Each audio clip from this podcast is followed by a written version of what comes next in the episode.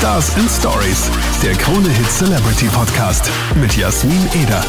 Willkommen zu einer neuen Folge Stars and Stories und ich habe mir jemanden wieder geschnappt, der schon ein paar Mal hier war, nämlich Mark Forster. Hi. Hallöchen. Hallo, voll cool, dass du dir Zeit genommen hast. Wir sind da ja, ja quasi äh, digital zugeschaltet. Wir sehen uns per Video gerade. Komisch, aber geht auch so, ne? Ja, voll, voll. Es ist ein bisschen äh, strange für mich, mich da in so einer Kamera zu sehen, weil ich sehe mich ja normal nicht. ich rede ja nur. Du bist ja. das wahrscheinlich gewohnt. ich bin's gewohnt, ja. Marc, wie geht's dir so? Was tut sich so bei dir? Ach, alles gut. Ich habe gerade ein äh, ähm, ich freue mich gerade unterwegs zu sein und über, über mein Album zu sprechen, weil das, das bedeutet, dass es fertig ist. Ja, finally ist es da. Du bist ja doch ein Weilchen dran gesessen. 13.8. war Release Date. Äh, Musketiere ist jetzt da. Äh, ja, wie, wie war so generell die Albumproduktion? Also, alles war anders als sonst, ehrlich gesagt. Ja. Also bei den, ähm, erstens, ich wollte gar kein Album machen ich wollte eigentlich unterwegs sein und viele Konzerte spielen. Die sind dann ähm, ausgefallen. Dann habe ich aus Langeweile äh, bin ich ins Studio gegangen und habe angefangen zu schreiben. ähm, ist, dieses, ähm, ist dieses Album so nach und nach passiert. Und ähm, auch bei der Produktion war nichts wie sonst. Ich feiere eigentlich immer gerne durch die, äh, durch die Weltgeschichte. Für Liebe war ich äh, für Liebe war ich in Afrika und äh, ganz lange in LA, für, für Tape in New York und in London und so. Und die Musketiere-Platte habe ich komplett in Berlin gemacht. Ähm, teilweise sogar zu Hause. Songs wie Übermorgen habe ich einfach zu Hause eingesungen. Und äh, das war schon so eine, ähm, eine andere Art der, ähm, der Arbeit. Schon irgendwie einschränkend, aber am Ende, und das ist wahrscheinlich mein Learning aus der Zeit, ähm, bin ich fast zufriedener als mit den, mit den Platten vorher. Ähm, und es liegt auch daran, dass ich so, dass ich mehr Fokus dafür hatte und das aus einer Ruhe heraus gemacht habe. Mhm. Voll cool, bitte. Ich muss dir zu übermorgen was erzählen. Das ist zwar jetzt privater Talk, aber es war tatsächlich so, als mein Freund und ich uns kennengelernt haben, ist übermorgen gerade äh, erschienen und bei uns auf Krone Hit auch rauf und runter gelaufen. Und wir hatten ja. nicht so eine easy Zeit und irgendwann hat er mir dann plötzlich den Link zu übermorgen geschickt und Ach, geschrieben. Ich habe es gerade im Radio gehört und jedes Mal denke ich an dich und wir schaffen es einfach oh. durch jede Zeit, heute, morgen und übermorgen. Oh, schön. Und das ist doch, wow. das ist jetzt so unser Lied. Absoluter Kitsch. Ich hasse Kitsch, aber das ist wirklich, das war wirklich schön und ich hatte wirklich Tränen in den Augen. Das glaube ich. Ich habe selber Gänsehaut. Guter oh. Move. Ne? Ja, ja, damit hat er mich dann gehabt. Also danke, Marc. Wegen dir bin ich jetzt in einer Beziehung. naja, nur halb wegen mir auch, weil dein, äh, dein Freund scheinbar wirklich äh, mit allen Wassern gewaschen ist. Also, ja, ja, ist so. ja, auf jeden Fall sehr schön. Also ich verbinde auch äh, wirklich was äh, Hardcore-Persönliches damit und das macht es einfach noch cooler. Auch, dass du es gerade angesprochen hast, dass das so äh, der Song war, den du tatsächlich auch zu Hause produziert hast und ja, wirklich cool. Wie schaut's denn äh, generell aus? Es sind ja voll viele Features äh, am Album oben. Also Collab mit Lea, Wise, Mattea ist mit am Start. Wie läuft denn das jetzt so eigentlich ab? Ähm, kommen die Leute auf dich zu und sagen, hey Marc, ich würde gern was mit dir machen? Oder hast du schon Songs und denkst dir, hm, da bräuchte ich jemanden und da wäre die oder der oder die zusammen jetzt geil. Wie funktioniert das? Tatsächlich ist es unterschiedlich. Meistens, äh, meistens bin ich irgendwie Fan und melde mich bei dem. Ähm, bei, ähm, bei Weiß war es zum Beispiel so, die, ich, ich mag ja elektronische Musik. Ich habe ja selber eine Elektroband mit Felix Jehn, F. Mhm, genau. Ja. Nur einen Song, ist trotzdem immer noch eine Band. Gibt's noch? Und, äh, klar, natürlich. Wir haben uns nie offiziell aufgelöst. Stimmt. Ähm, und, ähm, und Weiß finde ich super geil. Die, die, was ich an Weiß mag, ist dieser wirklich konsequente auf die Fresse ähm, Prolo-Sound. Finde ich, finde ich wirklich großartig. Ich habe immer das Gefühl, wie äh, ich würde auf einer Kirmes stehen. Und ähm, ich wollte gerne was mit denen machen und habe mich bei, habe mir die Nummer besorgt bei Vitali, von Vitali und habe mich bei ihm gemeldet. Und wir haben dann äh, ein, zwei Songs probiert. Leider ist es nicht so leicht, äh, elektronische Musik mit deutschen Texten äh, zu machen, weil man relativ schnell bei Kerstin Ott oder so landet, ne? wenn man äh, Songs macht. Und äh, irgendwann ist mir dann dieser, ähm, ist mir da Bist du okay eingefallen. Sehr, sehr trauriges Lied und sehr, sehr ernstes Lied. Was man mit dem Vibe gar nicht merkt. das mit diesem harten Sound kombiniert, äh, hat dann perfekt funktioniert. Bei Lea war es zum Beispiel so, Lea hat sich bei mir gemeldet, ähm, weil sie einen Song für ihr Album mit mir machen wollte. Hm, da haben wir dann auch ein paar Sachen probiert, die nicht so ganz funktioniert haben, bis dann äh, 3 Uhr nachts kam. Und ähm, dann habe ich aber so viel an 3 Uhr nachts gearbeitet, dass es sich viel mehr wie ein Lied einfach von Mark Forster angehört hat. Deswegen ist der Song dann bei mir ähm, auf dem Album gelandet. Aber es ist sehr cool. Ich finde es auch, dass trotzdem der Vibe von Lea zum Beispiel äh, im Song drinnen ist und auch der Vibe von Mattea ist äh, in, ah. in deinem Song drinnen. Also das finde ich cool, dass diese Kombi einfach trotzdem harmoniert. Ist halt auch nicht selbstverständlich, ne? Nee, natürlich nicht. Ich meine, das sind natürlich, ähm, ich hab den, der, der große Vorteil ist, dass diese beiden Künstlerinnen natürlich großartig sind und äh, absolut einzigartige ähm, Charaktere und Stimmen. Ich finde, ähm, Lea hört man ja unter, unter Tausenden heraus, unter Absolut. Millionen hört man die heraus. Und äh, Mattea bringt so eine ganz neue Farbe generell in die deutschsprachige Popmusik, wie ich finde. Und äh, ich bin super stolz, dass die beiden ähm, auf meiner Platte sind. Wie kam es denn eigentlich zu der Idee, also Musketiere als äh, Albumcover hast du ein Herz mit zwei Händen, das wurde ja von einem Künstler gemacht und dann hast du dieses Herz auch auf einem fetten Dach ähm, von diesem Künstler zeichnen lassen. Wie kam es auf, auf diese Idee, das zu machen, dass man dieses Herz dann wirklich, wenn man in der Luft unterwegs ist mit dem Flugzeug oder so, dass man das dann sieht?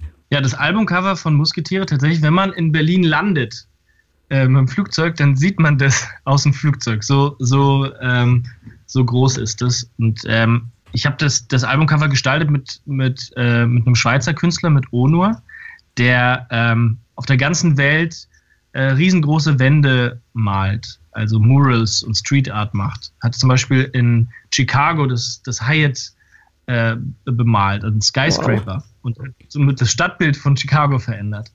Und äh, Ono ist ein Freund von mir und hat bei mir zu Hause eine Wand angemalt.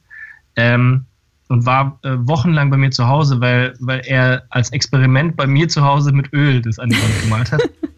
Hält's noch? Ist, ja, es hält noch, okay. aber man muss halt voll oft warten, äh, bis es getrocknet ist. Das mhm. heißt, es war ein ewig langer Prozess.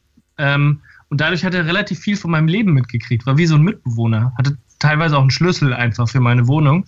Und ähm, ähm, das, das Album Musketiere ist super persönlich und ich wusste, ich will da nicht selber drauf sein, sondern ich hätte gerne, dass das ein Kunstwerk ist und kein Artwork, also kein, keine Werbung, sondern Kunst. Und ähm, äh, und ich habe ihn dann gefragt, ob er sich vorstellen könnte, was zu malen. Und dann begann es wieder, so ein monatelanger Prozess mhm. mit ganz vielen ähm, Skizzen, die hin und her geflogen sind, ähm, ganz vielen unterschiedlichen Te Techniken, bis es dann dieses Aquarellbild äh, geworden ist mit ganz vielen versteckten Symbolen. Und ähm, wenn Onur was unterschreibt, was er gemalt hat, ne, das ist ein kleiner Tipp nur von mir, ist es richtig Cash wert. Das heißt, wenn man ein mhm. Album hat und Onur trifft, auf jeden Fall eine Unterschrift holen, weil dann wird es auf einmal Kunst und dann kann man es sehr teuer verkaufen. Aha, na schau an.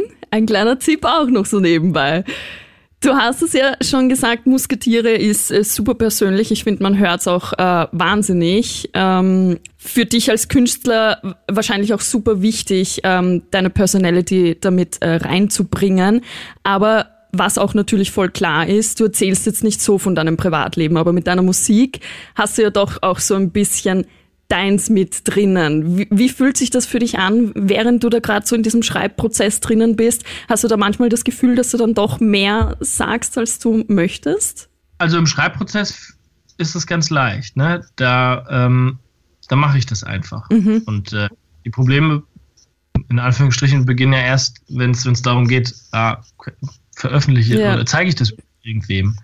Weil das Aufschreiben, da ähm, habe ich keine Schere und keinen Filter im Kopf.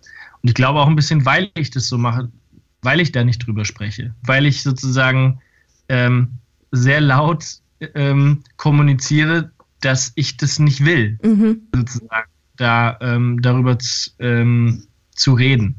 Ähm, erstens, weil, weil das für mich rechtliche Konsequenzen hat. Wenn ich zu viel sage, dann, ähm, dann werde ich zu so einer Art Freiwild, so.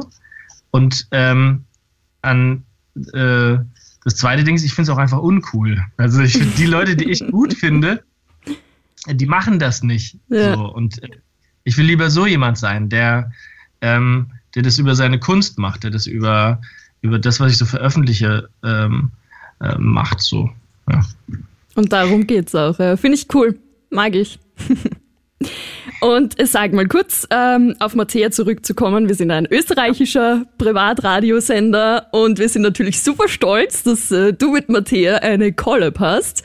Aber wie kam es denn überhaupt dazu? Ich kenne Mattea wirklich noch von ihren Anfängen. Also da, da kannte sie gefühlt noch niemand und sie stand da bei uns im Studio. Wir hatten das erste Interview und ich durfte halt so ein bisschen ihren ähm, ja, Wachstumsprozess, kann man das so nennen, im Musikbusiness mitbekommen. Und als ich dann gesehen habe, dass sie mit dir ähm, eine, eine Single ähm, hat, also es war so für mich, oh mein Gott, wie geil ist das? Ich habe mich so gefreut für sie, weil ich sie halt wirklich von null an kenne. Und sie war ja auch bei The Voice of Germany. Weiß aber jetzt nicht, warst du da in der Jury? Nee, nee, das, das, äh, ich glaube, das war, oder ich weiß es ehrlich gesagt nicht 100%. Ich glaube nicht. Weil ich also weiß, sie war, in, ja, sie war in Team Yvonne nämlich. Ja, ja, aber ich weiß nicht, ob ich da überhaupt schon dabei war, weil sozusagen, ich bin ja auch schon relativ lange da. Kann schon sein, dass ich irgendwie dabei war. Ich weiß es nicht.